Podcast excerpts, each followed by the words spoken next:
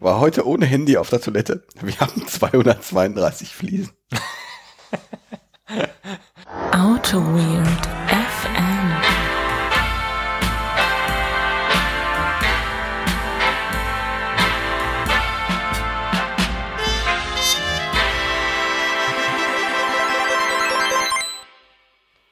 Liebe Hörer von AutoWeird FM, die folgende phänomenale Ansage wird euch präsentiert von Holger Große-Plankermann. Das äh, hat mich jetzt sehr überrascht. Hallo zusammen. Ja, ja. Das, das kannst du nicht bringen. Ich bin ja nicht so ein spontaner Mensch, nicht so wie du übrigens so ein spontaner Mensch bist. Hm? Du hast dich aber sehr gut äh, rausschlawinert, Holger. Ja, ich bin so ein Rausschlawiner. Ja, äh, Schlawiner. Ja, vielleicht sollten wir mal eine Folge machen über spontane Sachen. Und die Spontanitätsfolge, wo wir einfach mal spontan uns irgendein Thema aussuchen und dann ja, spontan über irgendwas reden. ja, das sollten wir tun, ja. Wir- Nehmen wir jetzt schon auf? Ja, wir nehmen schon auf. Na, das ist ja, das ist ja der Hammer. Das ist ja, das ist ja Wahnsinn. Hallo zusammen. Hallo Welt, Hallo Welt. Hallo Welt. da sind wir mal wieder. Ja. Äh, hier ist wieder AutoWeird FM. Wir waren ja erst letzten Donnerstag haben wir aufgenommen. Richtig, die letzte Folge, äh, wir sind so ein bisschen aus dem Rhythmus gekommen. Wir wurden Ja. ja auch schon von unseren jeweils besseren Hälften dafür kritisiert, dass es keine Konstanz mehr äh, in den Aufnahmeterminen Es gibt keine Konstanz mehr in dieser Welt. Ist, alles ändert sich. Nicht mal bei AutoGate FM, aber wir versuchen da wieder reinzukommen. Und äh, ja, die Folge kam auch mit ein bisschen Verzögerung, aber Ja, das, ja. Aber hat ja, war thematisch begründet. War jetzt irgendwie, wir hatten ja, waren zu lange dabei, unser MVP zurechtzuklüppeln. genau. Das Kubernetes-Cluster lief einfach noch nicht. Das äh, Podcast-Folgen-Veröffentlichungs-Kubernetes-Cluster. Ja, gibt's denn eigentlich schon, gibt's neue Themen? Oder hat, gibt's, gibt's Entwicklungen? Wie war dein Wochenende? Äh, jetzt bin ich gerade geflasht äh, oder ein bisschen äh, überrumpelt, was für neue Themen und was war mit meinem Wochenende? Nee, gibt's einfach, wir haben uns ja letzten Donnerstag gesehen. Wir haben uns, wir haben uns ja quasi letzte Woche so, Donnerstag leer so, ob gequatscht. es seitdem bei mir in meinem Leben, in der Welt von Benedikt Dritter, irgendwelche neuen Themen gab. Genau, oder ob sie einfach auch schon neue Themen entwickelt haben, über die wir heute reden können. Oder, oder stellen wir jetzt fest, nee, wir können über gar nichts reden und wir. Tatsächlich habe ich so ein kleines Überraschungsthema für dich mitgebracht. Das habe ich mir heute so äh, überlegt. Ist das genauso überraschend wie diese furchtbare äh, Anmelde, äh, hier, Anmoderationssituation? Äh, das finde ich gut. Das finde ich gut. Ja. Ähm, ja. weiß ich nicht, das kannst du ja entscheiden. Und zwar habe ich heute ein Video gesehen bei YouTube. Nein. Doch, bei, bei YouTube. Da, Ja. Ab und zu guckt man da mal schon mal ein Video. Ja. Über ähm, Stadia. Ja, habe ich auch, äh, habe ich auch von gehört, ja. Hast du davon gehört? Ich finde, das ist was, was wir besprechen sollten, weil es ist aus verschiedenen äh, Perspektiven ja ein Ich habe interessantes Thema. bisher wenig Meinung dazu. Ich habe es gesehen, aber das ist also Stadia ist das, äh, mogeln wir uns jetzt das als, als, als Folgenthema und das wäre wär ganz interessant. Nee, Nein, wahrscheinlich für nicht, weil so, so, so, so, das Vorbier-Thema ist das. Vorbierthema ist das, okay. Wir sind ja immer ganz spontan und haben auch ganz spontane Vorbierthemen. Das Ja. ist auch gut, bevor wir uns das Bier verdient haben. Nee, Stadia ist diese Google Streaming-Plattform, mit der man äh, Spiele spielen kann, womit Hardware quasi irrelevant wird. So Ja. habe ich das verstanden. Also das Netflix für Spiele. Ähm, da hat es ja schon verschiedene Versuche gegeben, das zu machen. Äh, also Gaming Mhm. on Demand. Da gab's, gibt's irgendwie Shadow PC und verschiedene andere Mhm.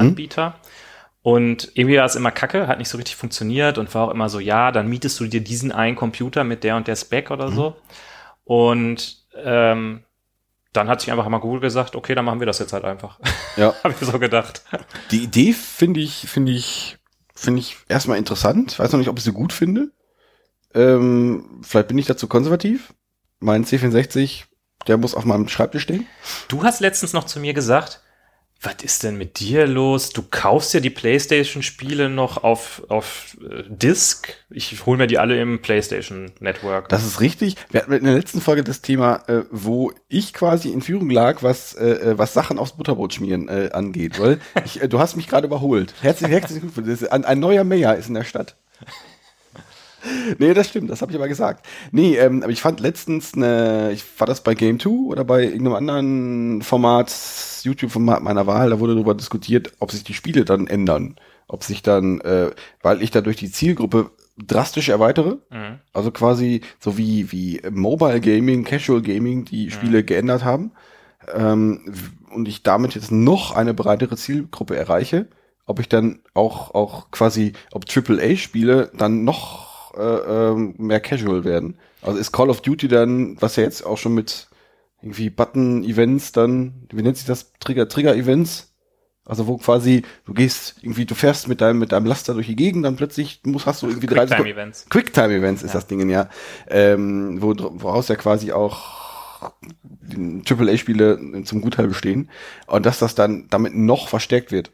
Also quasi, da, Ich weiß nicht, es gibt ja trotzdem, also ich, ich denke, es trotzdem immer noch irgendwo die Nische gibt. Ne? Also es gibt ja trotzdem sowas wie ähm, Dark Souls und Bloodborne und so. ja genau, genau, aber die Befürchtung war, dass, dass, dass, dass diese, das ist äh, äh, die Nische des Core-Gamings dann halt, dass es wirklich nischiger wird und dass irgendwie die AAA-Titel irgendwie Casualer. ca ca casualer, Casual- casualer werden. Das ist, äh, das ist, äh, was machen, was, was ist da mit Indie-Spielen? Lohnt sich das dann noch? Oder ist das, ist das Betriebsmodell trotzdem gut? Ähm, ich finde das, was ich daran ähm, spannend finde, ist irgendwie, dass man so denkt, es gab irgendwie so Valve mit dem, oder Valve mit dem äh, Steam Store, die sich, Ja. die waren ja früher mal ein klassischer Spieleentwickler und haben dann halt diesen Store gehabt und haben dann irgendwann gesagt, so, weißt du was, ey, Computerspiele ist eigentlich scheiße, wenn man die selber entwickelt, wir verkaufen die lieber und kriegen Geld dafür. Ähm, und die denken sich jetzt wahrscheinlich auch so, fuck, irgendwie haben wir da so ein bisschen Trend verpennt, weil angenommen, Google startet damit richtig durch und ich glaube, die, die haben halt die Infrastruktur, um das richtig fett zu machen. Und was Google anpackt, das wird immer richtig, Richtig. gut. So das wird dann auf Google, dem Kubernetes-Cluster deployed und dann läuft das auch. so wie Google Wave, Ja. was immer noch jeder verwendet. Nein, aber angenommen, die machen das richtig groß, dann will ich mir doch kein Spiel mehr im Steam Store kaufen. Ich Dann muss mal ganz kurz in meinen Google Reader gucken, äh, ob ich da eine Benachrichtigung gekriegt habe. Ja, ähm, ich kann dir ja vielleicht nachher noch mal eine Nachricht dazu bei Google Plus schicken. okay, danke. ähm, Nein, aber das also, eine könnten das groß machen. Ja. Ähm, und dann, warum sollte ich dann, wenn ich so ein Angebot habe und das tatsächlich wie das Netflix für Spiele ist, wo ich wirklich nur einen Zehner im Monat zahle und nicht wie bei Shadow PC irgendwie 500 Euro oder so im, im Jahr, ähm, dann, warum sollte dann irgendeiner noch bei Steam sich ein Spiel kaufen? die Nische. Also, was Steam ja zumindest kultiviert hat, ist, zumindest war mir das vorher nicht bekannt, ist, ist quasi das Indie-Spiel. Also, das halt, äh, es gab auch irgendwie um, es gab doch da diese Aktionen, irgendwie pay as much as you want für irgendwelche, für eine, für eine, für eine Sammlung von Indie-Spielen. Und sowas hat Steam halt erst ermöglicht. Und ob diese Nische wird wahrscheinlich weiter bestehen. Mhm. Ob, sich- ob sich dann äh, Steam dadurch weiterhält, weiß ich nicht. Kann, also kann ich nicht, kann ich nicht. Was Weiß ich, was ich gehört habe, ist, dass die Spiele wohl tatsächlich für Stadia alle portiert werden müssen. Ah, okay. Ja, die müssen nämlich alle unter Linux laufen. Was ich, also ist wirklich so. Fand ich irgendwie sehr, sehr interessant. Wird dann 2000, 2019 ist das Jahr gerade, ist, wird 2019 das Jahr von Linux auf dem Desktop? Ich weiß es nicht, aber ähm, das wurde ja groß vorgestellt bei der GDC, also diese Ja. Game Developer Conference. Und da hat es wohl auch einen Track gegeben, wo ähm, Epic Games gezeigt hat, wie man Unreal Engine Spiele auf Linux portiert. Also Epic Games ist der Hersteller dieser bekannten Unreal Game Engine. Die haben halt gezeigt, wie man Spiele auf Linux portieren kann. Äh, was ich ähm, aber auch noch sagen wollte, also erstmal fand ich diese ähm, Valve-Sichtweise lustig. Und äh, was sie ja auch gezeigt haben, ist, du kannst jetzt ein YouTube-Video angucken und kannst dann in dem Video sagen, an der Stelle hätte ich jetzt mal Bock weiter zu spielen, kannst dann einen Knopf drücken und bist dann direkt im Spiel quasi und kannst losspielen. Und da habe ich so ein bisschen gedacht, da hat Amazon wahrscheinlich auch so gedacht, fuck, wir haben uns gerade Twitch gekauft, Ja. was eigentlich so voll in diese Richtung geht, äh, Spiele-Streaming und haben damit quasi YouTube so ein bisschen ähm, den, ähm, wie sagt man, den Rang abgelaufen im Spiele-Streaming. Ja, und jetzt mhm, kommt Google mit Stadia und hat auf einmal eine Plattform, wo du aus dem Streaming heraus direkt ins Spiel starten kannst. Ja, lass es erstmal funktionieren. Also das ist, das, das klingt jetzt alles erstmal sehr cool. Ähm, ich glaube auch, dass es, dass es dafür einen Markt gibt. Aber auf der anderen Seite, ja gut, sind, es sind schon einige Leute damit gescheitert. Lass es erstmal funktionieren. Also Tech-Demos sind immer geduldig. Du hast auch damals gesagt, so das äh, Internet wird neben Fernsehen und Radio immer nur eine, eine Randerscheinung bleiben, ne? Ähm, es hat ja auch ein bisschen gebraucht, bis es neben, äh, äh, was war dein erstes Modem? War das 33.6 oder war das, war das mehr? Nee, äh, ich glaube 64k. 64k, war das okay, na gut. Ähm, 56k war es, glaube Ah, ich, ja. war, das, war das Maximum, glaube ich, da, damals. Nein, ähm, mag sein, dass es funktioniert. Netflix hat auch ein bisschen gebraucht. Also mal gucken. Ich bin gespannt. Ich bin Ah. gespannt. Ich bin gespannt, ob, äh, wenn, wenn, wenn, wenn der ganze Rotz noch portiert werden muss, pff, keine Ahnung. Bin gespannt, wie jetzt Sony drauf reagiert und wie Nintendo drauf reagieren. Also, Ähm, die, also ich kann mir nicht vorstellen, dass jetzt, dass jetzt Sony und Nintendo sagen, oh, okay, Google, oh, okay, Google, werden sie sagen.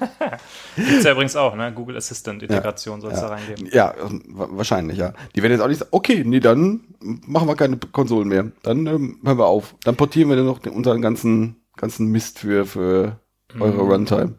One Runtime to rule them all, glaube ich nicht. Also Sony, ähm, weiß ich nicht. Die, die haben eine gewisse Größe und Hm. auch ein bisschen, äh, sind auch ein bisschen investiert. Google, äh, Quatsch, Nintendo ist, glaube ich, immer schon so eine eher andere Zielgruppe. Das war immer schon mehr so die Familienkonsole. Die hatten nie so viele ähm, Third-Party-Titel. Die Hm. haben immer so ihr eigenes Süppchen da gekocht mit der Nintendo-Konsole und waren damit auch immer relativ erfolgreich. Das weiß ich nicht genau. Bei Sony, ja, kann vielleicht sein. Ich glaube, was man echt unterschätzt ist, dass Google einfach diese massive Infrastruktur hat, die ein Sony halt einfach nicht hat, auch wenn die eine PlayStation 4 Hm. haben. Ja, Ich sag mal das so, stimmt. Der PlayStation Store, der läuft da halt so auf drei Tomcats irgendwo auf, in der Ecke, weißt du? Und das reicht für die. Das steht halt bei einem unterm Tisch, steht halt so der, der das PlayStation, der PlayStation Network Server. Ja. Und ja, Da kommt die Putzfrau abends da rein Ja. und dann irgendwie, ah, wo pack ich ist den? dann halt ein Zettel drauf, bitte nicht ausschalten. Ja, ja. ja. Nee, keine, also ja, klingt, das klingt erstmal sehr faszinierend, fast ein bisschen bedrohlich. Ähm, ja, Skynet, sind die Maschinen jetzt da? ja. Ich denke, ich denke ja. Das, äh, nein, aber äh, natürlich wird das, das spannend. Vielleicht sollten wir mal eine nur dem äh, Gaming gewidmete Folge machen. Das können wir tun. Müssen wir noch irgendwie ernst ein Thema. Ähm, wie sieht das aus mit Bezahlung? Haben wir ja schon gesagt. Wie, also ist wird das dann, wird das dann teurer als, äh, äh, also letztendlich bezahle ich ja, wenn ich äh, jetzt in den PlayStation Store gehe, bezahle ich jetzt ein bisschen weniger, als wenn ich das, obwohl das ist so gelogen. Äh, ich bezahle immer noch relativ viel äh, Geld für Spiele, wenn ich auch, wenn ich aus dem PlayStation Store runterlade. Mhm. Zahle ich trotzdem noch 40, 50 Euro Ja. für so ein Vollpreisspiel. Mhm. Und das werde ich ja auch in, bei, bei Stadia lassen, in irgendeiner Form, oder, oder haben wir dann noch mehr Microtransactions? Ähm, ich, soweit ich weiß, ist über das Bezahlmodell noch nicht so viel bekannt. Es soll aber, glaube ich, ein ähm, so ein Flatrate-Modell sein. Okay. Das heißt, du kaufst nicht mehr die einzelnen Spiele, sondern du zahlst halt eine Monatsgebühr, um an diesem Service teilzunehmen. Und da ist für mich auch so ein bisschen eigentlich äh, der Clou an der Sache, wenn das halt auch so ein, keine Ahnung, 500 Euro im Jahr Angebot ist wie bei Shadow PC, dann wird das kein Mensch machen, weil das halt einfach zu viel Geld ist. Äh, das muss dann schon so eine Netflix 5 bis 10 Euro pro Monat Geschichte sein, meiner Meinung nach. ja. Ja, Weil dann ist es auch günstig genug, dass man einfach mal sagen kann, ja gut, das, das probiere ich mal einen Monat aus und wenn ich keinen Bock mehr habe, melde ich mich halt ab. Hm. Hm. Ach so, das habe ich jetzt auch noch, bevor wir das, wir, wir, wir versinken ganz in, so- in diesem Thema drin, dass äh, Spiele dann quasi äh, eher in Episoden veröffentlicht werden.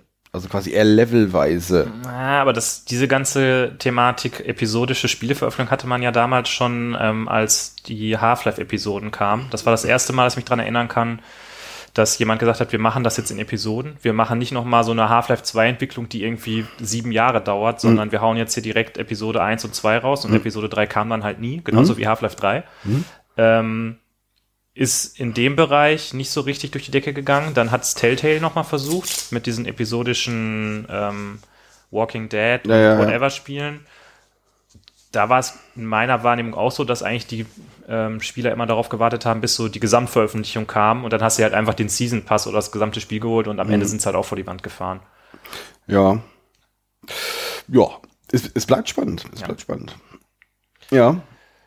Ui, jetzt haben wir schon ganz schön viel gequatscht, da habe ich direkt einen trockenen Hals bekommen. Ach so, aber du hast Bier besorgt, glaube Ja, ich. ich ne? habe, ich habe heute mal was vorbereitet. ich reiche dir das mal rüber. Ähm, Und- möchtest du mir das überreichen oder möchtest du verlesen, was wir da im Angebot haben? Na gut, dann ähm, kann ich auch das tun. Du hast ja eine rote Flasche, die ist ein bisschen altbacken irgendwie. Sieht so ein bisschen aus, als ob die noch aus den 50er Jahren kommt. Äh, Brauhaus Pinkus Müller. Das Brauhaus Pinkus Müller mit N, Pinkus Müller. Ich weiß auch nicht, warum ich das jetzt so betone. Ähm, mit Bioland-Zertifikat. Äh, ein Münsteraner Bier, das kenne ich noch damals. Äh, Ich war auch mal ein paar, also ich war öfters mal in Münster. Und das ist ein, das ist obergärig. Was, was ist das dann? Ist das ein, Das ist das? Tatsächlich ein Altbier. das ist ein Altbier, Das wird okay. gleich noch spannend. Äh, bevor wir das aufmachen, möchte ich aber gerne deine Geschichte hören, warum du öfter in Münster warst oder darfst du das nicht erzählen on air? Äh, meine Freundin hat in Münster studiert. Ah, okay. Stimmt, das hast du mir schon mal erzählt, glaube ich. Und da war ich während meiner Zeit, in der ich in Aachen an der Elite-Universität. Moment, Aachen, Moment, das wollte ich jetzt gerade mal fragen. Holger Große Plankermann, Absolvent der Elite-Universität RWTH Aachen. Bisschen Haltung annehmen, ja? Ähm, Vielen Dank. Er nimmt Haltung an.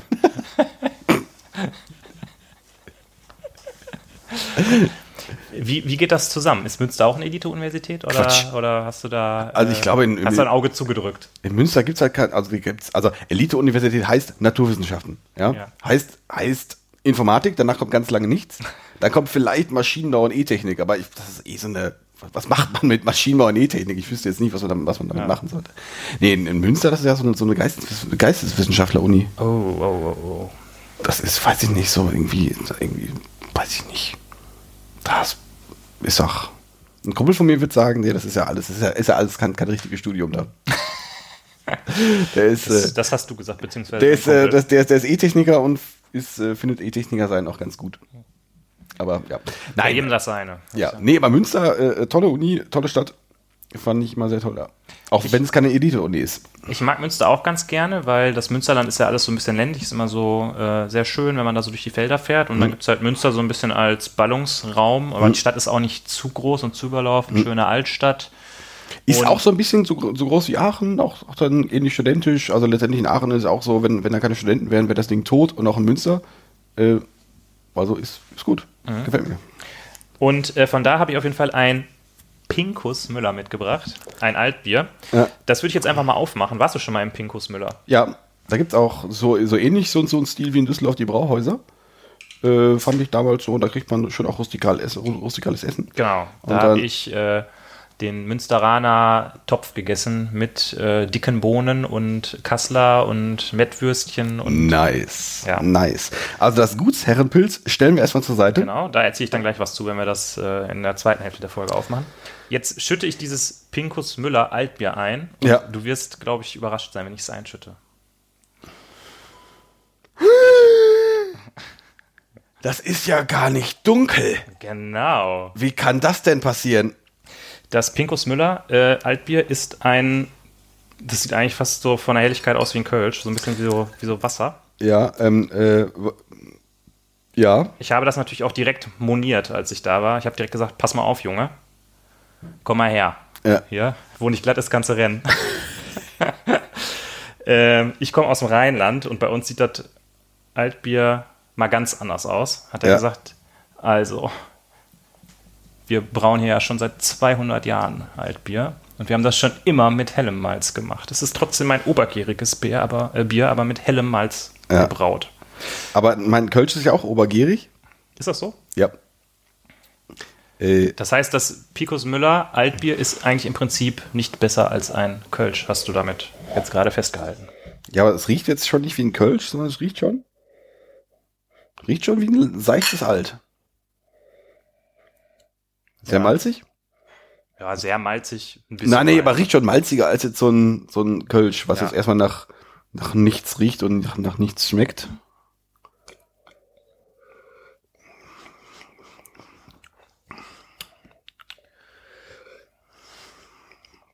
Holger schließt sogar zur Verköst äh, zur Ja, ich, Verkostung ich, ich wollte mal einen Blindtest machen, ob ich, da, ob, ich da, ob ich da irgendwie ein Alt rausschmecke.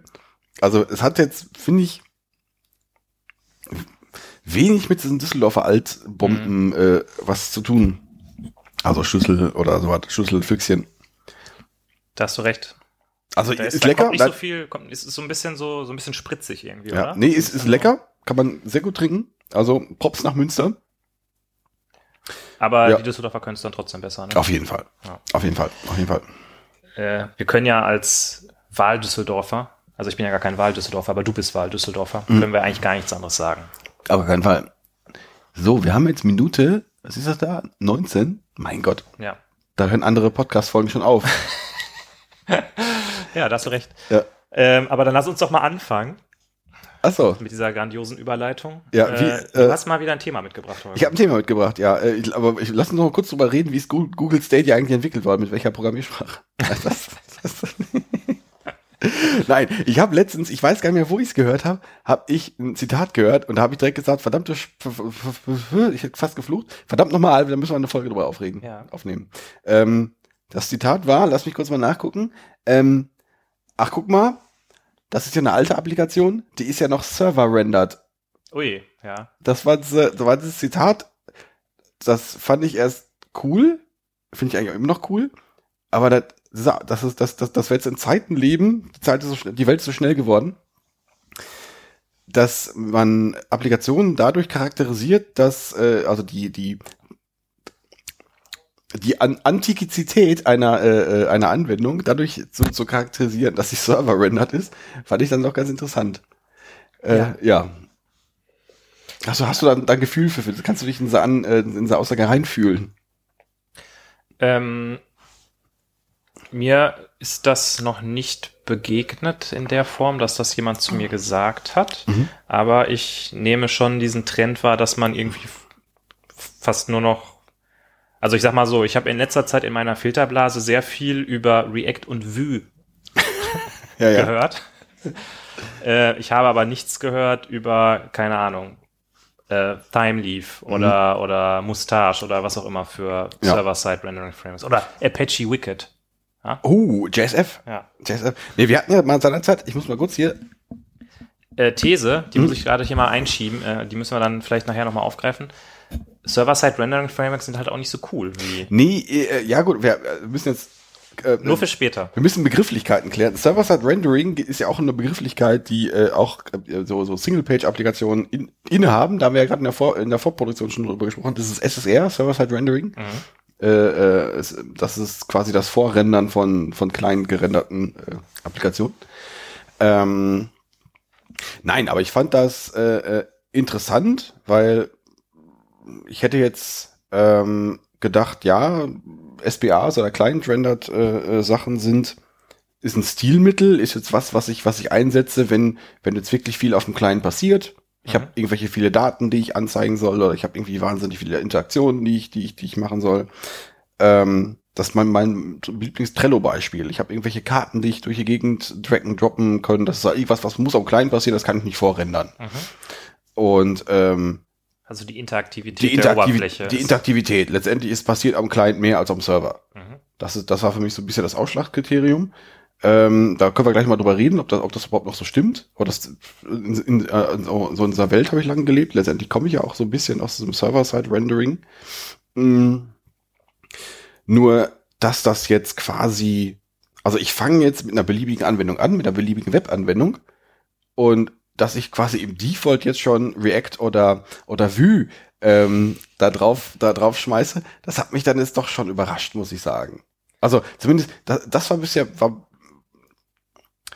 äh, äh, wäre mir jetzt noch nicht so in den Sinn gekommen. Aber ja, in meiner Filterblase findet das auch so statt, dass, dass ich auch selbst für Anwendungen, wo man, wo man früher ohne mit, der Wimper zu zucken jetzt, was weiß ich, Thymeleaf oder, oder, oder Wicked verwendet hätte, weil Wicked noch nie mal, keine Ahnung, was ist jetzt hier Spring, Spring MVC, nennen, nennen wir das mal so als, als äh, Beispiel, was jetzt relativ wenig mitbringt an, an, an, an äh, kleinen Fanciness. Ähm, da scheinen wir ein Stückchen von weggekommen zu sein. Ist das Ja. einfach, weil die Applikationen zu, zu fancy geworden sind oder ist das, ist das auch, auch mal wieder so ein, so ein, so ein Hype-Ding? Ähm, es, vielleicht noch mal einmal kurz als Ergänzung. Es gab, also das, was ich so als, als am modernsten empfinde ähm, auf dem Server, ist irgendwie Vardin. Das ist so das, was bei mir noch so als, okay, das ist noch so das, was man vielleicht noch am ehesten macht, wenn man auf dem Server anfängt zu rendern, oder? Hm, Hol Holger äh, äh, äh, äh, raises eyebrow. äh, äh, ja, war den, boah, ja, kann man tun, aber ich höre jetzt mittlerweile auch nur noch Leute drüber, drüber fluchen.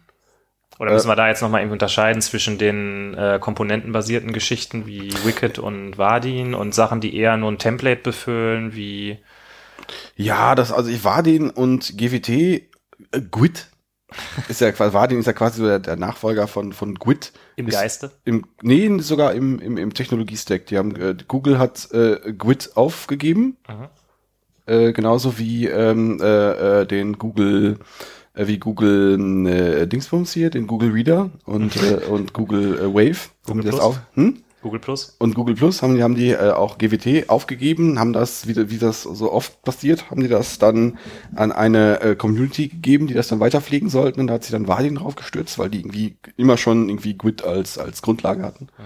Und das ist ja so ein Ding, ähm, das war ja immer schon so ein bisschen Frontend äh, äh, lastig. Das heißt, ich konnte Java programmieren und Trotzdem kam dann die Fancy GUI raus, aber das, das habe ich mir da, dadurch gekauft, dass ich eine relativ undurchsichtige Kommunikationsschicht dazwischen hatte. Mhm. Da wurde also relativ viel Zeug zwischen Client und Server hin und hin und her geschickt und das ja. war relativ undurchsichtig, was da, was da, was da passierte.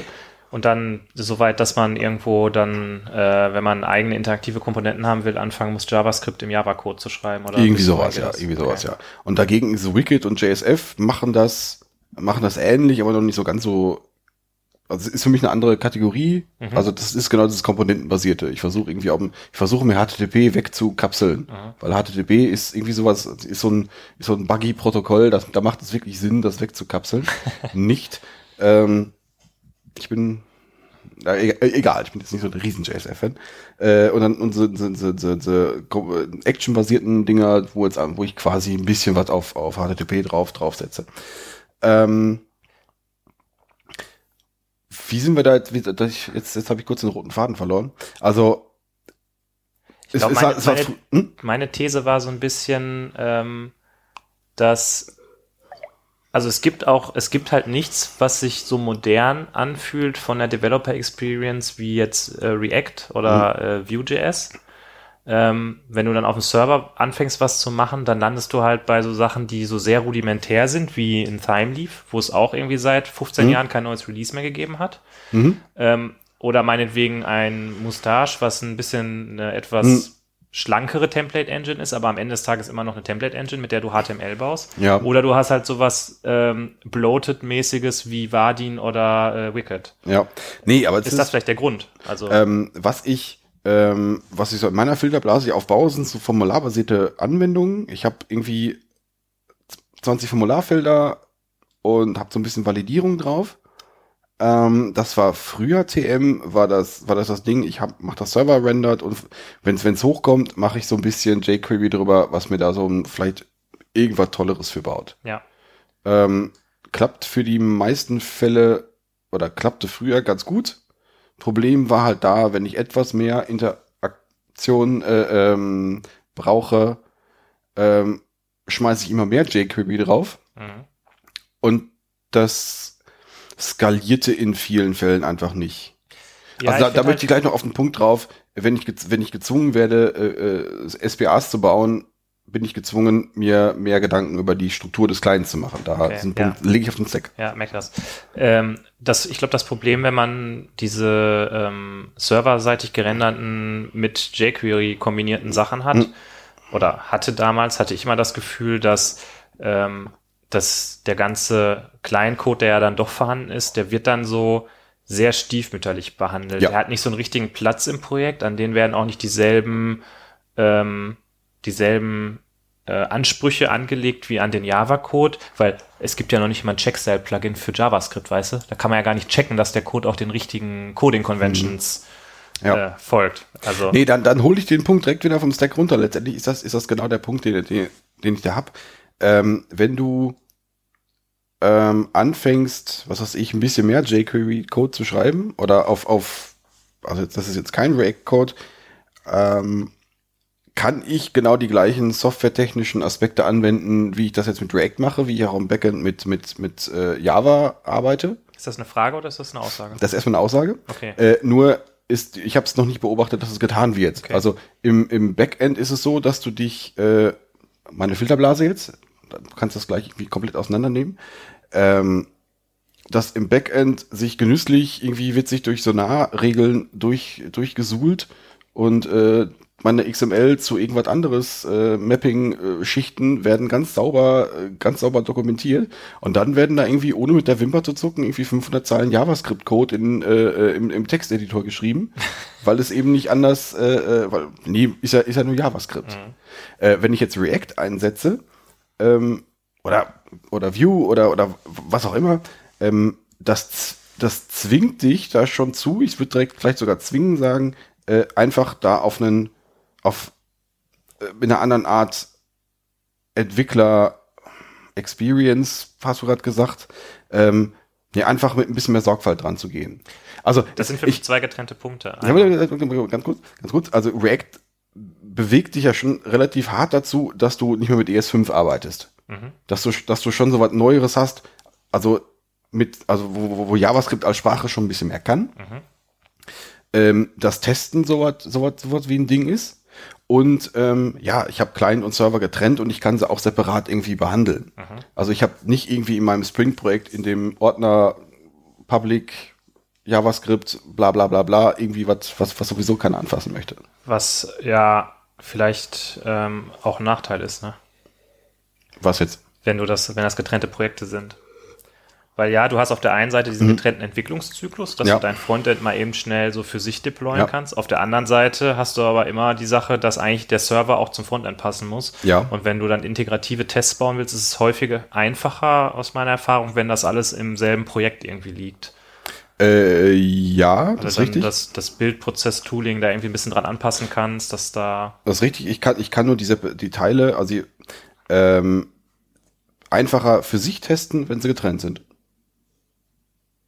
Ja, okay. Also ich kann ein, das ist äh, das, das, das wäre für mich der Punkt an der Stelle, dass ich kann ähm, einfacher, da ich ich habe eine klar definierte Schnittstelle zwischen zwischen zwischen den beiden und ich kann die kann die deutlich einfacher testen. Ähm, das, da komme ich jetzt irgendwie nicht mit, weil Okay. ähm, die Ah. Schnittstelle. Moment, das muss ich jetzt nochmal erklären. Also Ich habe hab- ein, ich hab ein Frontend-Projekt, egal ob das jetzt, ähm, was weiß ich, ob das jetzt Swing ist oder, oder React.js. ja, Ähm, das hat für sich einen eigenen, erstmal zur, zur Laufzeit einen eigenen Lebenszyklus. Den kann ich abtesten. Mhm. Und der hat jetzt irgendeine definierte Schnittstelle zum, zum, zum, zum Backend. Das heißt, ich kann das Ding, ohne dass ein Backend überhaupt läuft, kann ich, äh, kann ich das testen. Mhm. Und für das Backend ändert sich nicht so wahnsinnig viel. Ähm, das, das ist quasi wie, wie bisher auch. Das liefert irgendwas aus, ob das jetzt HTML-Templates sind oder irgendwas anderes. Ist ja dann erstmal egal. gut, aber Also- das, das kann ich ja auch alles haben, wenn das Frontend einfach nur ein Ordner im Backend-Projekt ist, oder? Äh, ja, habe ich bisher, also ja, könnte ich theoretisch tun, hat nur in meiner Filterblase noch nie, noch nie jemand gemacht. Also, was man also äh, das ist dann eher das, das Amazon-Ding, Leute, die äh, äh, Sachen in diesen Folder im Server packen, äh, packen dann aber kein Jest aus. Mhm. Weil die, die Argumentation ist dann, ja, kann ich ja trotzdem tun, dann äh, kann ich aber, ähm, dann muss ich aber trotzdem noch Node installieren. Nee, mache ich nicht, warum sollte ich das tun? Mhm. Das ist, ist, ja nur so ein, ist, ja, ist ja nur so ein Artefakt in irgendeinem Folder. Äh, warum sollte ich mir jetzt noch Node installieren? Gibt es da nicht noch ein anderes Test-Framework? Ach ja Gott, da hat ja irgendwie 1998 irgendwie irgendwas, irgendwas dahin gerotzt, da kann ich das ja, kann ich das ja vielleicht verwenden. Ähm, ja.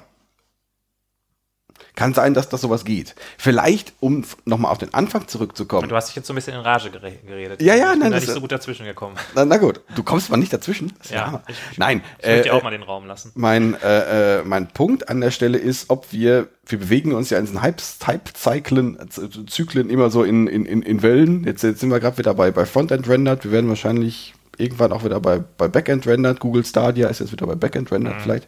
Ähm, äh, es wird interessant zu sehen, wo dieser Middle Ground hingeht. Also vielleicht, vielleicht wird das dann irgendwann ein Weg, wo wir, wo wir halt ein, äh, ein Spring Backend haben, also quasi wieder ein, ein, ein Repo haben, ein Projekt haben, aber dass das ähm, auch den Frontend-Code, den vielleicht mittelmäßig komplizierten Frontend-Code, ähm, auch entsprechend softwaretechnisch behandeln. Ja. Das wäre der Punkt, wo, wo ich drauf hinaus möchte. Das ist halt, äh, äh, das Pendel ist jetzt sehr stark in Richtung Frontend ge geschwungen.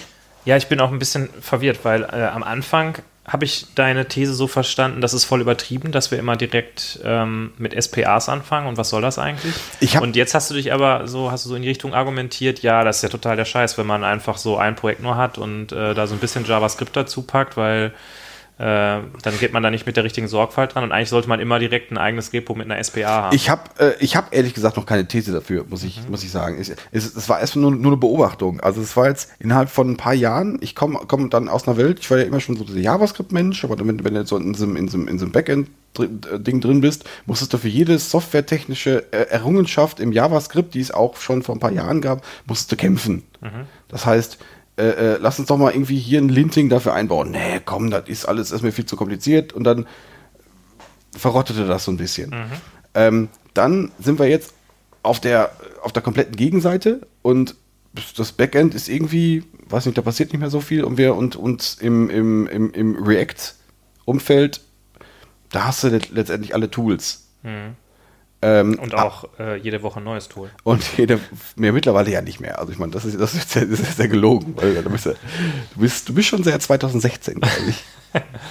ähm, nur du, du machst das dann letztendlich für, für ähm, also du baust ja letztendlich auch einen, einen Tech-Stack damit auf. Du meinst jetzt gerade Developer Experience ist total super mit React. Ja, kann sein, aber ähm, mal eben ein neues Formularfeld mit durch React und Redux und, und was weiß ich durch, durchschleifen kann man tun.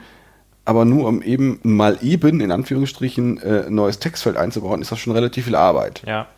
Ähm, wenn, da, wenn, wenn nur das ist das, was ich möchte, dann ist das vielleicht ein bisschen viel. Und da wäre vielleicht am Anfang die Entscheidung, dann wäre die Entscheidung gewesen, vielleicht doch auf dieses Server-Side Rendered oder auf, auf irgendwas leichtgewichtigeres zurückzugreifen, vielleicht besser gewesen.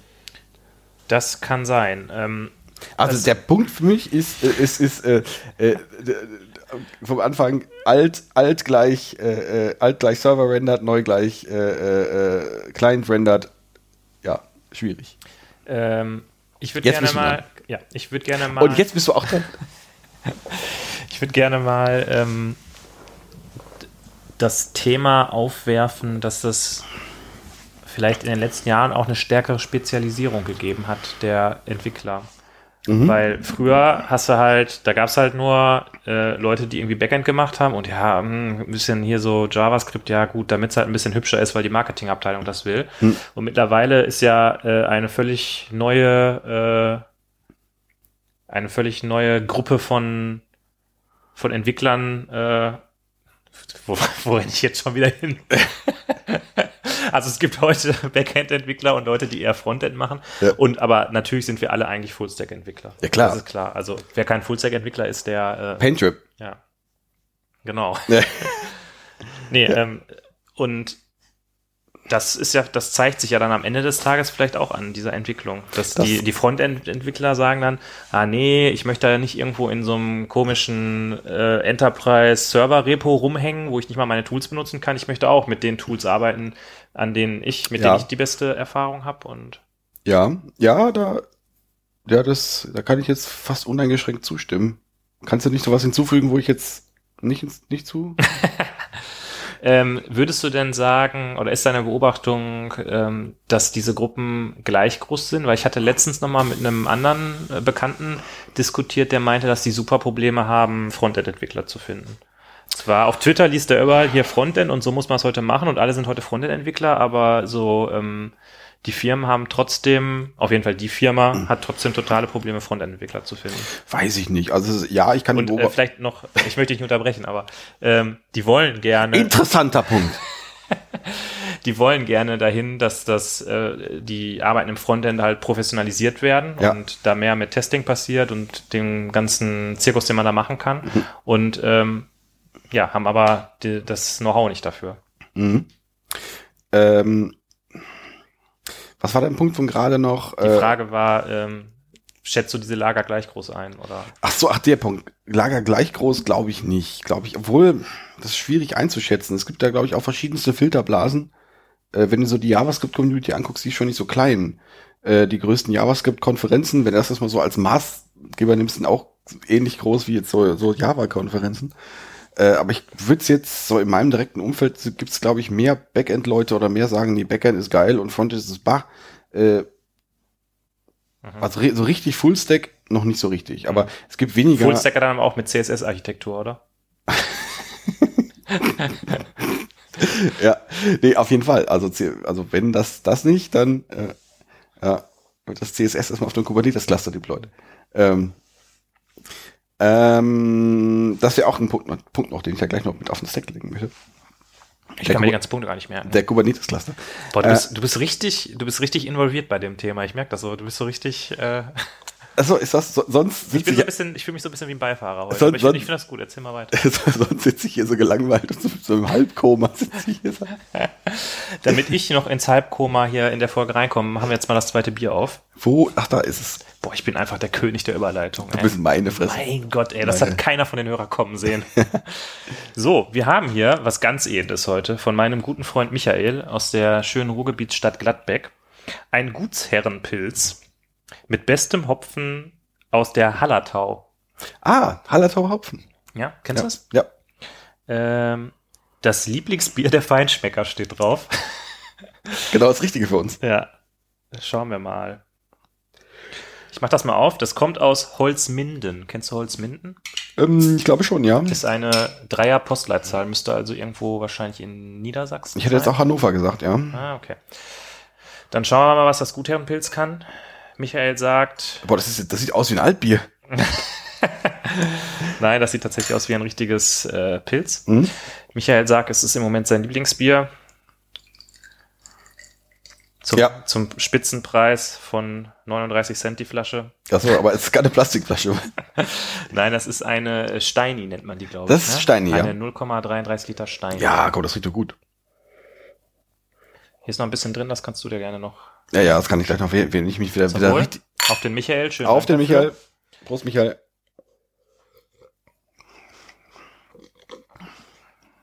Ist ja auch sehr malzig.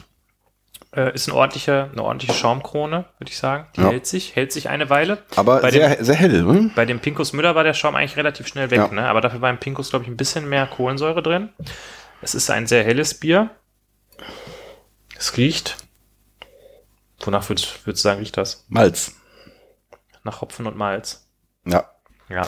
ja. Ich sag mal, wenn man an einem RP, äh, IPA schnuppert, kommt da ein bisschen mehr Geruch bei rum. Ja, Aber aber es, Geschmack auch, aber nee, es ist, ich find's lecker. Ja. Find's lecker. Ähm, würdest du denn das Gutsherrenpilz einem frischen Felddienst vorziehen? Nein. Das ist eigentlich eine dumme Frage, ne? Also ich, Ich mach das mal hier. So, zack. Wer hier auch mal mit seinem Bier in der Folge gefeatured werden möchte, kann uns das gerne auf irgendwelchen Wegen zukommen lassen. Dann werden Da wir euch wir auch gebührend feiern. ja. Ja. Gut. Ähm, ist die Gruppe gleich groß? Waren wir gerade bei stehen geblieben? Du hattest gerade aus deiner nicht. Filterblase berichtet. Ich glaube nicht, dass die Gruppe gleich groß ist. Ich kriege das auch mal mit, dass, äh, äh, dass es halt Frontend-Leute, naja, gesucht werden, sage ich jetzt einmal mal. Äh, das ist, ja gut, vielleicht gibt es wirklich so eine, so eine, so eine kleine Lagerbildung zwischen Frontend und Backend, da hatten wir ja auch schon eine Folge zu. Ähm, ja. Aber gut, dein, dein Punkt von gerade, dass ja, die Frontend-Leute wollen auch dann ihr, ihren Toolstack haben und wollen sich jetzt nicht in diesen, in den, ich sag jetzt mal, um aus dem Java-Backend-Lingo zu kommen, sich mich jetzt irgendwie in meinen, in diesen Maven-Bild unbedingt reinzwingen zu lassen, Mhm. ähm, was jetzt mal gut oder mal nicht so gut klappt. Jetzt bin ich ja, ähm, jetzt habe ich ja eine gewisse Affinität zu Bildtools äh, von Ist Berufswegen das her. so, ja? Ist das, ist das so, ja? Genau. Du arbeitest bei NPM oder gibt's noch andere Bildtools? Ähm, da wäre es doch eigentlich mal interessant, sich darüber Gedanken zu machen, warum ähm, eigentlich es überhaupt NPN gibt. Ja, interessante Frage, ja. Red weiter. Was würdest du sagen? Warum hat man nicht einfach ein man, äh, Maven-Plugin geschrieben, um äh, Warum sollte man für JavaScript ein Java-Bildtool nehmen? weil, ja gut, warum Weswegen, nicht, weswegen verwendet man für Ruby keinen Maven? Weswegen verwendet man für C-Sharp keinen Maven? aber wenn man Ruby macht, da gibt's doch auch so Asset-Pipelines irgendwie, oder? In dem in dem Rails-Gedöns und Da gibt es doch auch so Asset-Pipelines. Okay. Also mein, mein Bild von, von Rails ist, Ja. dass man das komplette Tooling hat, um irgendwie Ja. sein JavaScript und Ja, CSS und alles irgendwie äh, Hm, gestreamlined fertig zu machen. das stimmt, ja, das stimmt, ja, das stimmt. Und ähm, da wäre jetzt meine Vorstellung gewesen, dass man da dann vielleicht nicht notwendigerweise nochmal ein extra Bildtool braucht. Aber es gibt auch sowas wie Rake, meine ich, wohl? Wie was? Rake, Rake? Das ist Ruby- das, das Ruby Make. Bildtool, ja. ja. Und das kann das. Das kann was. Das kann es, also Rake ist erstmal nicht Maven. also ich, weil ich, ich habe jetzt Rake noch nicht eingesetzt, aber ich glaube, so viel kann ich dir sagen, dass Rake erstmal nicht Maven Hat ist. Rake denn eine Asset-Pipeline? Ich weiß es nicht. Ich habe keine Ahnung. Ähm, Also mein Punkt ist eigentlich, warum gibt es überhaupt 35.000 verschiedene Bildtools? Warum haben wir nicht einfach alle ein Bildtool? Weil, Ein Unified Bildtool. to weiß ich, keine all. Ahnung, weil, weil die, weil die, äh, äh, ähm, vielleicht weil die Java-Community da zu, sagen wir mal, zu hochnäsig war, um das zu, äh, irgendwie Ach, die, einzubauen. die Java-Community war zu hoch? Nee. Ja, nee, keine Ahnung. Ich meine, das ist letztendlich ist das ja. Ähm, Maven kommt aus der Java-Community und hat den Eindruck davon, dass sich die Welt gefälligst um Java zu drehen hat, also, habe.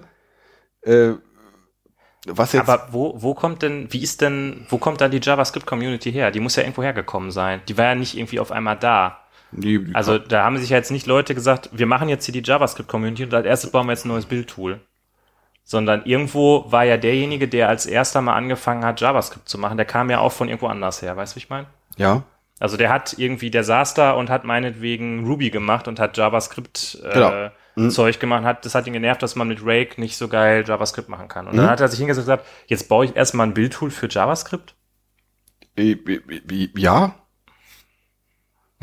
Nein, ich äh, keine Ahnung, wir haben, wir haben in der Folge über äh, hier, hier TCR haben wir darüber gesprochen, dass äh, äh, Kent Beck erstmal hingegangen ist, um äh, was war das, um Smalltalk irgendwie in einem Vortrag besser erklären zu können, muss das Smalltalk erstmal nochmal neu implementieren. Mhm. Ähm, also ich kann ich dir jetzt über die Historie von NPM kann ich dir jetzt nicht so wahnsinnig viel erzählen. Das hat es auch schon so ein bisschen Geschichte hint, äh, hinter sich. Nur Aber das, das hat es erstmal angefangen, um äh, gut, Bauer müssen wir noch in diese, in diese Richtung rein, rein, reinpacken. Ähm, es gab halt JavaScript-Module in irgendeiner Form und die mussten irgendwie äh, ver verpackt werden. mhm. Und offenbar hat es nicht, äh, war es nicht sinnvoll, das mit bestehenden Tools zu machen. Und dann hat man halt aber ein neues gebaut. Das jetzt, finde ich jetzt erstmal valide. Hm. Ich bin mir da nicht so sicher, ob ich das valide finde. Okay. Weil das hat ja eigentlich erst zu dieser Spaltung beigetragen. Ähm, äh, dann dann stelle ich jetzt einfach mal die Frage nach dem, nach dem zweiten Bier. Äh, wenn man doch schon Maven hat, weswegen braucht man Gradle? Ähm, aber äh, da ist man sogar noch im gleichen Ökosystem. Aber ich ziehe die Frage einfach zurück. Ähm, ähm, nee, sehe ich jetzt sehe ich nicht so. Also du hast, man, man probiert mit Tools rum und entweder sie können Sachen besser oder sie können Sachen nicht besser. Und Maven hat sich für mich bisher nicht als das Tool erwiesen, das jetzt für JavaScript wunderbar Zeug äh, äh, machen lässt.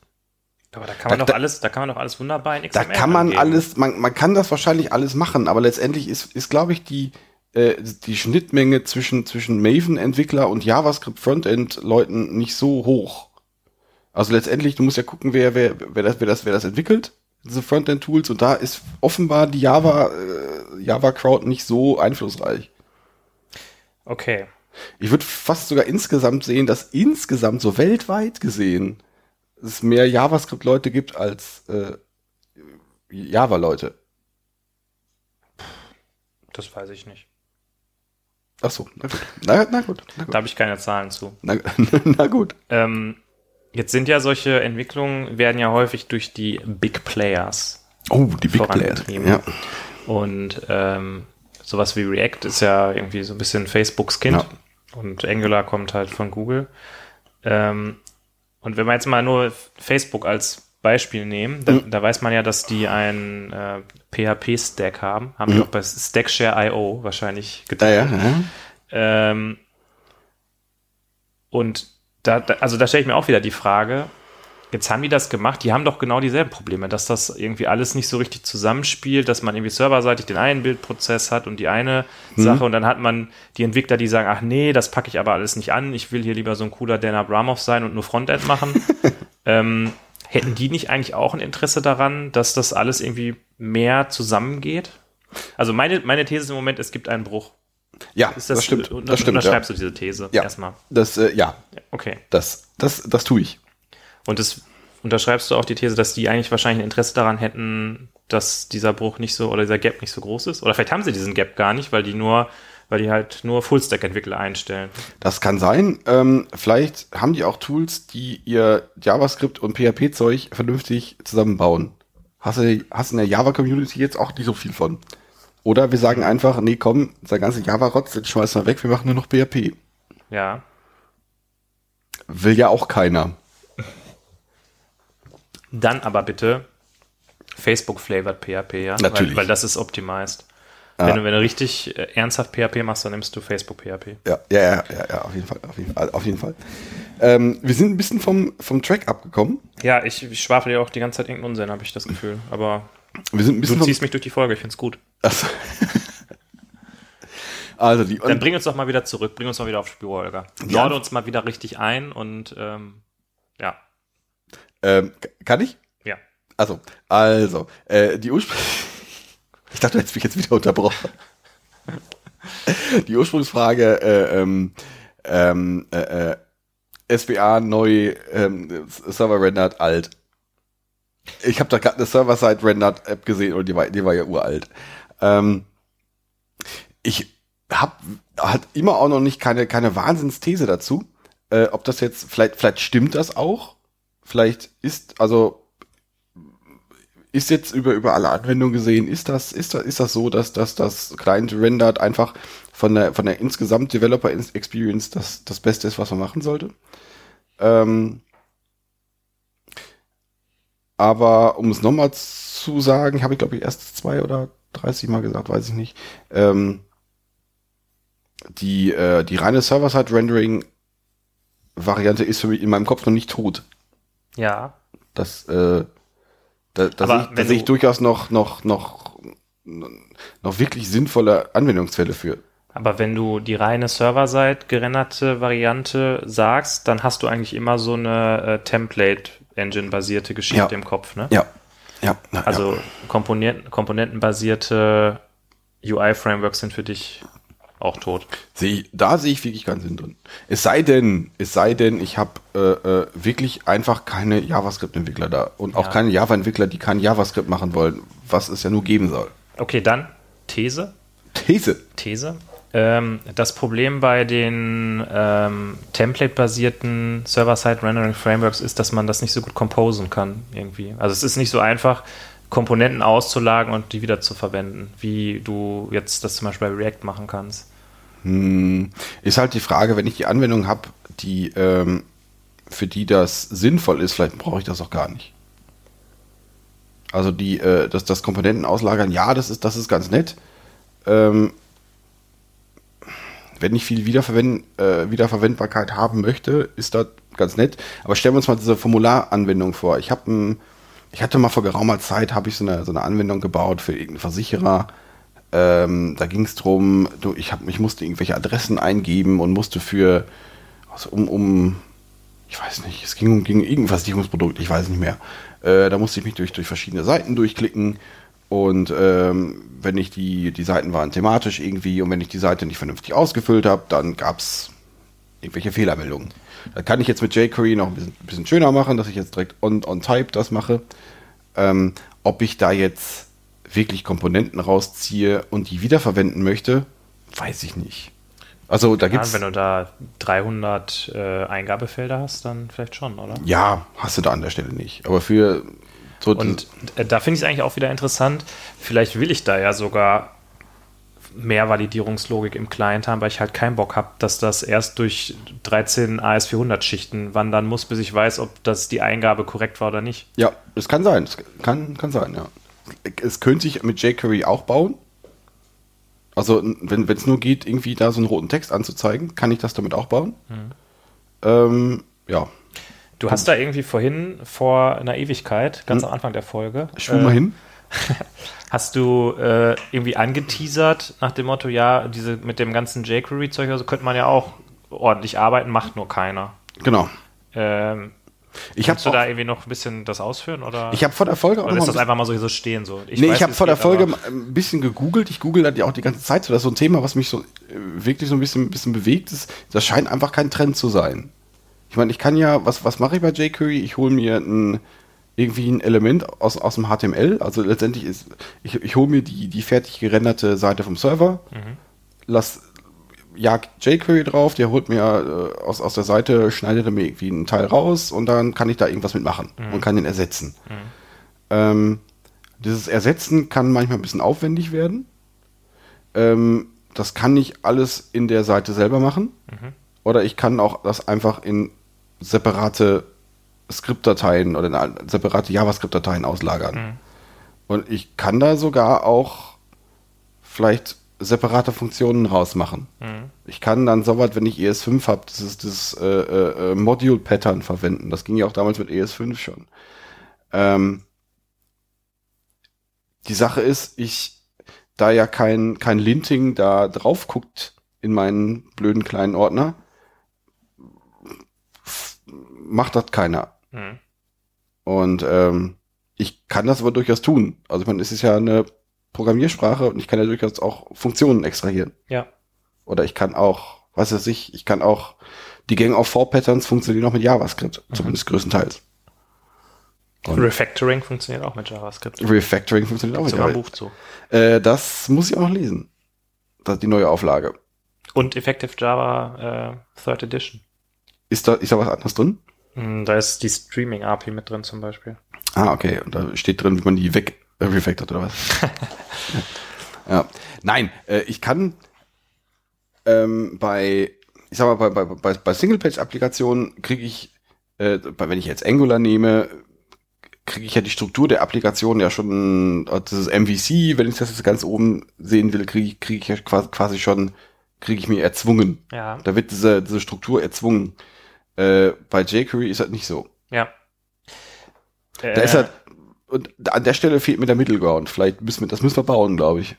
Lass uns sofort nach der Folge anfangen. Ja. Äh, ich hatte letztens auch noch einen Tweet gesehen, den ich sehr interessant fand. Da hat mich jemand geschrieben, wenn man, ich glaube, entweder Create React App macht oder das ähm, korrespondierende AngularJS Mhm. Command, um halt NG Angular- meinetwegen. Ähm, und man dann in, äh, ich glaube, den NPM-Ordner reinguckt oder so, dann hat man da ja schon 5,7 Millionen Zeilen Code liegen. Und das war Motto, das ist ja total großartig, dass man schon auf so, viel, so viele Sachen zurückgreifen kann. Und ich dachte so für mich, vielleicht ist das auch ein bisschen übertrieben, dafür, dass man einfach nur will, dass der Button grün blinkt oder so. Das stimmt. Ja, stimme ich, stimme ich zu. Zumindest in Teilen. Ähm, wir gehen aber gleich da mal auf start.spring.io. Einfach nur so. Und gucken und zählen mal Zeilen. Für Hello World. Mhm. und gucken mal, wie viel Kubernetes-Cluster-Zeug da so drin ist, was wir nicht brauchen. Nein, also diese, diese, diese, diese Dependency-Rumgezähle finde ich ein bisschen müßig jetzt. Das ist, äh,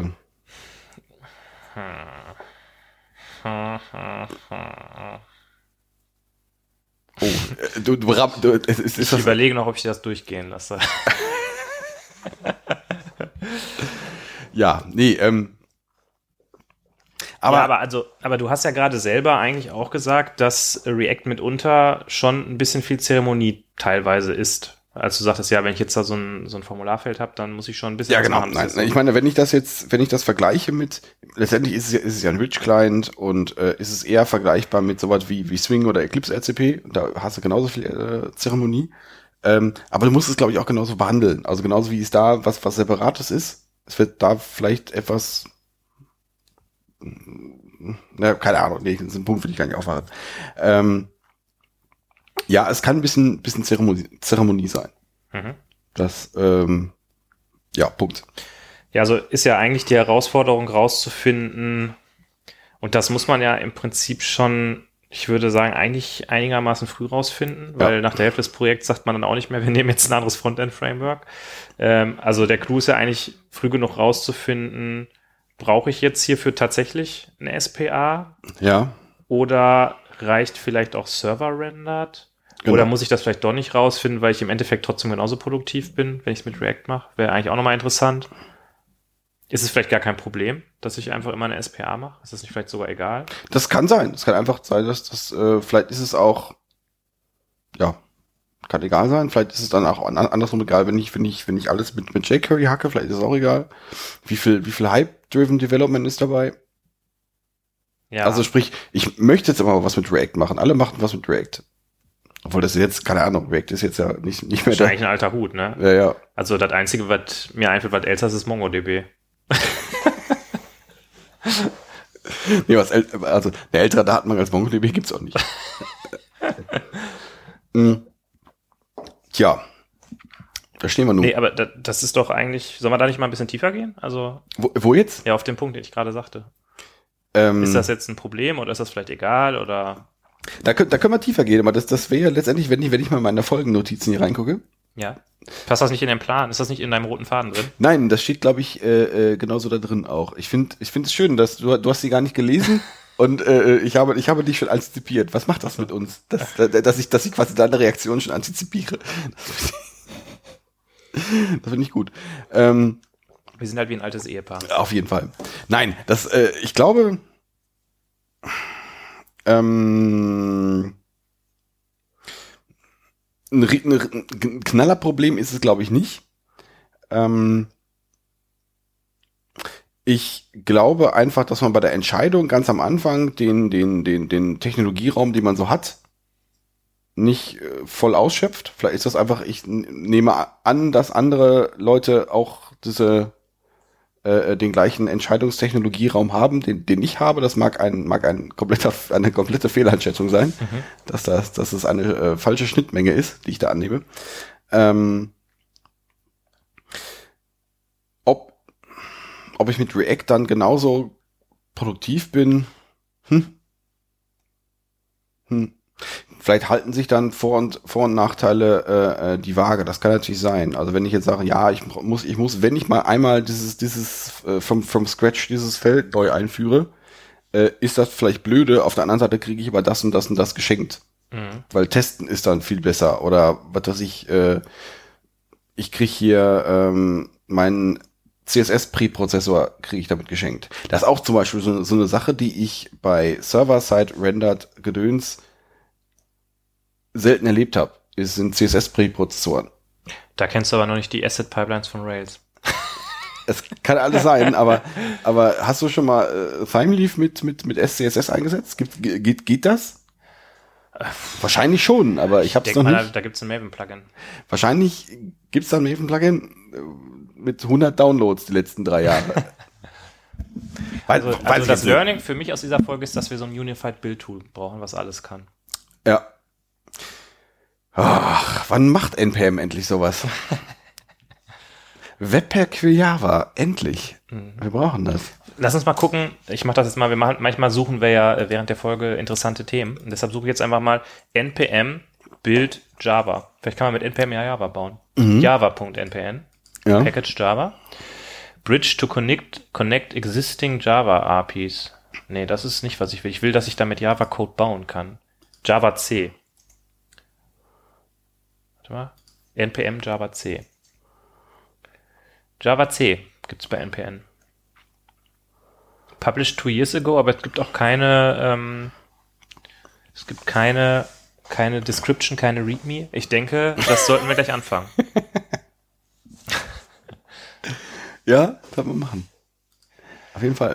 Holger, ähm, äh, mit welchem Gefühl hinterlässt sich diese Diskussion jetzt? Sind wir da, sind wir irgendwie einen Schritt weitergekommen oder haben wir uns eigentlich nur im Kreis gedreht? Ich glaube, wir haben uns so im Kreis gedreht. Ich glaube, ich wollte auch einfach nur mein, mein, mein Gefühl hier loswerden. Du wolltest einfach mal Und, äh, ein bisschen darüber sprechen, ne? Genau, und ich Dann wollte, aber ich, ich hätte, ich hätte von dir jetzt, ich hätte von dir mehr erwartet. Ich ja, hätte, ich, ich, ich, irgendwie, ich war nicht so auf der Höhe irgendwie. Ich war so, aber du hast mich auch ein bisschen überfahren, ehrlich gesagt. Ich bin Ist das da, so? bin da nicht so gut dazwischen gekommen. ach so, na gut, das äh, tut mir leid. Ich finde, ich habe schon ein paar gute Punkte auch gehabt. Weiß, äh, da, da, du mal, wie sowas ist. Ich bin zufrieden mit mir. Nein, nee, keine Ahnung. Ich, ich bin ja, ich bin ja sehr froh, dass dass ähm, das Frontend, ähm, äh, äh, also Frontend Softwaretechnik ein Ding ist mittlerweile. Das finde ich ja gut. Und äh, von daher ist es wahrscheinlich auch am Ende des Tages kein Problem. Mhm. Ich fände es, glaube ich, ganz gut, wenn diese Gräben irgendwie wieder so ein bisschen mehr, oder was heißt wieder, wenn die generell einfach etwas zusammenwachsen würden und das Ja. nicht immer so heißt, so, boah, nee, in den Backend-Scheiß gucke ich aber nicht rein oder nee, den Frontend-Scheiß mal hin. Ja, ja, da bin also, ich- da also ich mache nur Backend. da bin ich dabei. Was jeder macht, pff, keine Ahnung. Ja, da bin ich dabei. Da bin ich, das würde ich unterschreiben. Ja. Ja, Das ist echt irgendwie anstrengend und nervig. ja, das wird, das wird ja, also das helfen wird's ja, wenn wir jetzt alle nur noch irgendwie ein Node.js Backend machen würden. Das, äh, ja, ist vielleicht gar nicht so, eigentlich gar nicht so verkehrt, um äh, halt dahin zu kommen. Das, Nein, das, das diese war, Welten das zusammenwachsen. war jetzt so, so halb Tongue-in-cheek, habe ich, äh, ja, aber Nee, äh, ist ja eigentlich gar nicht mal so eine verkehrte Idee, äh, zu sagen, wenn man sogar auf Front, im Frontend und im Backend dieselbe Sprache hat, dann, ähm, dann hat man vielleicht ja die Probleme nicht oder dann, dann läuft, geht das mehr Hand in Hand. Wobei ich natürlich sagen würde, dass ähm, Node.js da der falsche Weg ist und äh, man sollte eigentlich Scala.js machen. äh, okay. Da bin ich dabei. Bin ich dabei. Und ja. es gibt sogar, für Scala.js gibt es sogar Akka.js. Dann kannst Das- du Akka im Client laufen lassen. das braucht man. Ja. Ich brauche man, weil RxJS ist zu wenig. Ja. Das kann einfach zu Man wenig. braucht einfach Ak äh, Aktoren. Ja, klar. Ohne Aktoren ist äh, nur halb so viel Spaß. Ja. Weil Kotlin, nee, weil es gibt ja Kotlin auch im, äh, äh, äh, kannst ja auch Richtung JavaScript compilen. Das, das fand ich ja sehr interessant. Was passiert denn dann, wenn du ähm, jetzt eine Kotlin-Geschichte hast und da als Dependency aber über Maven eine Java-Library reinziehst, dann wird das trotzdem komplett alles zu JavaScript kompiliert oder wie? Das weiß ich nicht. Was weißt du denn eigentlich? Das weiß ich nicht. Ja, okay. Ja, äh, weiß das, ich nicht. Äh, das finden wir dann mal noch raus. Ja, das werde ich gleich rausfinden. Oder ist das jetzt, machen wir das als neues Thema kurz auf, kurzer Seitenzweig, äh, ist die Lösung, dass wir auf dem Client und auf dem Server dieselbe Sprache programmieren? Äh, Brauchen na- wir vielleicht Go.js? Ja. Generell halte ich das als äh, äh, so als als Silver Bullet, um den Jochen Mahler noch mal ins, ins Gespräch zu bringen. halte ich das für auch für Quatsch. Aber Weil wir dann immer noch nicht dieselbe Datenbankabfragesprache haben. Ja, das- das das heißt, ist wir brauchen richtig. eine Datenbank, die wir auch mit JavaScript abfragen können. War Ja. das nicht sogar bei, bei äh, war es nicht sogar diese Mean-Stack-Geschichte, weil MongoDB auch so eine JavaScript-mäßige ja, API ja, ja, ja, ja. Nein, aber Also ist Mean-Stack eigentlich die Lösung aller Probleme? ich glaube auch, ich glaube auch, ja. Nein, aber die die die äh, die, die Lösung, die immer äh, herbei philosophiert wird, ist, wenn du wenn du überall die gleiche Sprache sprichst, dann kannst du ja auch irgendwie dein Domänenmodell austauschen. Mhm. Und das, habe ich noch nicht funktionierend gesehen, muss ich sagen. Das ist äh, anecdoti anecdotical evidence, aber ich habe es noch nicht funktioniert gesehen. Ja, aber wie oft hast du denn Projekte gehabt, wo du auf dem Server und auf dem Client dieselbe Sprache gehabt hast? Also ich habe noch nie so ein Projekt gehabt, deshalb. Äh, äh, dreimal. achso, da war alles Java wahrscheinlich. Ne? Ja. ja. Und dann richtig schön mit, mit RMI oder was? Äh, ja. Oder äh, Ja, nee, zum Teil RMI, zum Teil ähm, Soap, glaube ich. Äh, und ich glaube, einmal bei einem anderen war, glaube ich, Restish. Restish. Ähm, klingt geil. Aber du konntest ja trotzdem irgendwie deine Dependencies hin und her packen.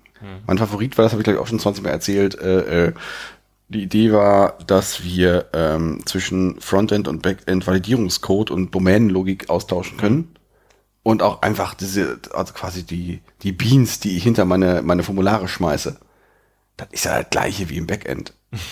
das ist ja, da kann ich ja quasi meine Hibernate-Objekte direkt irgendwie an die, an die Formulare dran knallen. Da muss ich ja nur kurz, bevor ich das an, an, an, an, an Server schicke, ein bisschen was wegrotzen, bisschen was wegschneiden. Die ganzen Event-Listener, da kommt Hibernate ja nicht so gut mit klar. Und wenn ich das vom, vom Backend hole, dann muss ich nur kurz ein paar Event-Listener dran zaubern. Ja. Ja, klingt gut. Hat nicht so gut geklappt. Kann ich so im Nachhinein sagen, war so mittelgut. Ähm, ja. Von daher Frontend, Backend, gleiche Sprache, weiß nicht. Also ist jetzt nicht, ist jetzt kein Garant für Erfolg. Okay, aber wir müssen ja, ich muss mal kurz aufstehen. Steh mal kurz auf. Ich stelle mich mal kurz hin. Ich muss einfach mal ein bisschen im Stehen podcasten. Ich mache jetzt gerade mal ein Daily Stand-up. Ähm, was ist dann jetzt der Schluss? Was ist die Lösung, Holger? Womit, womit entlassen wir unsere Hörer jetzt hier? Mit welchem, mit welchem Geistesblitz? Da- Ich weiß es Dafür nicht. stehst du auch auf. Für den Geistesblitz. Ich, steht ich, ich stehe einfach auch mal auf. Ich stehe einfach auch mal, weil das macht mich jetzt nervös ein bisschen, wenn du, wenn du hier so stehst und wie so so, wie so, wie so, wie so ein Feldherr, wie so ein Feldherr einfach jetzt hier ähm, stehst. Ähm, der Geistesblitz ist ähm, vielleicht sich auch mal die äh, diese Server-Rendered-Varianten anschauen. Das ist, also das äh, SBAs nicht hundertprozentig als gegeben hinnehmen. Ähm, ja, das, das ist eigentlich für mich der Punkt. Ähm, und vielleicht auch, wenn wir, wenn wir dahin kommen, äh, vielleicht Java Server-Side Rendering nicht als gegeben hinnehmen. Ich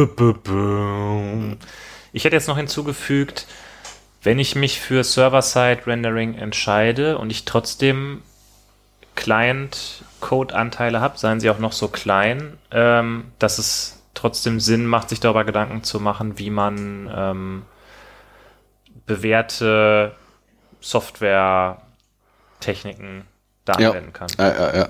Also man kann auch ein JUnit-Plugin Unit testen, wenn man will. Ja. Ja. Ja, Ist das der persönliche Schluss, mit, mit dem wir uns gleich in den Armen liegen und äh, ich glaube schon, ja. Das ist, ja, vielleicht, äh, da, ja, da, ja, nee, ich glaube, ich glaube, ich glaube, mehr wird's nicht, mehr wird's nicht, glaube ich. Jetzt, aber wir sind auch, glaube ich, jetzt, jetzt redest du die Folge aber ganz schön klein, finde ich. Ja, ja, aber die Quintessenz, du, du willst mich jetzt irgendwie in die Hammer-Quintessenz reinreden, dass ich jetzt sage, irgendwie, mein Gott, ich habe ich hab rausgefunden, Maven ist im Kern in JavaScript implementiert. Das wollte ich jetzt mit euch allen teilen. Das ist irgendwie, es gibt da so eine, so eine, so eine, völlig bloatete Java-Schicht, aber im Kern ist das alles ein Node.js-Modell. Was stimmt. Ja.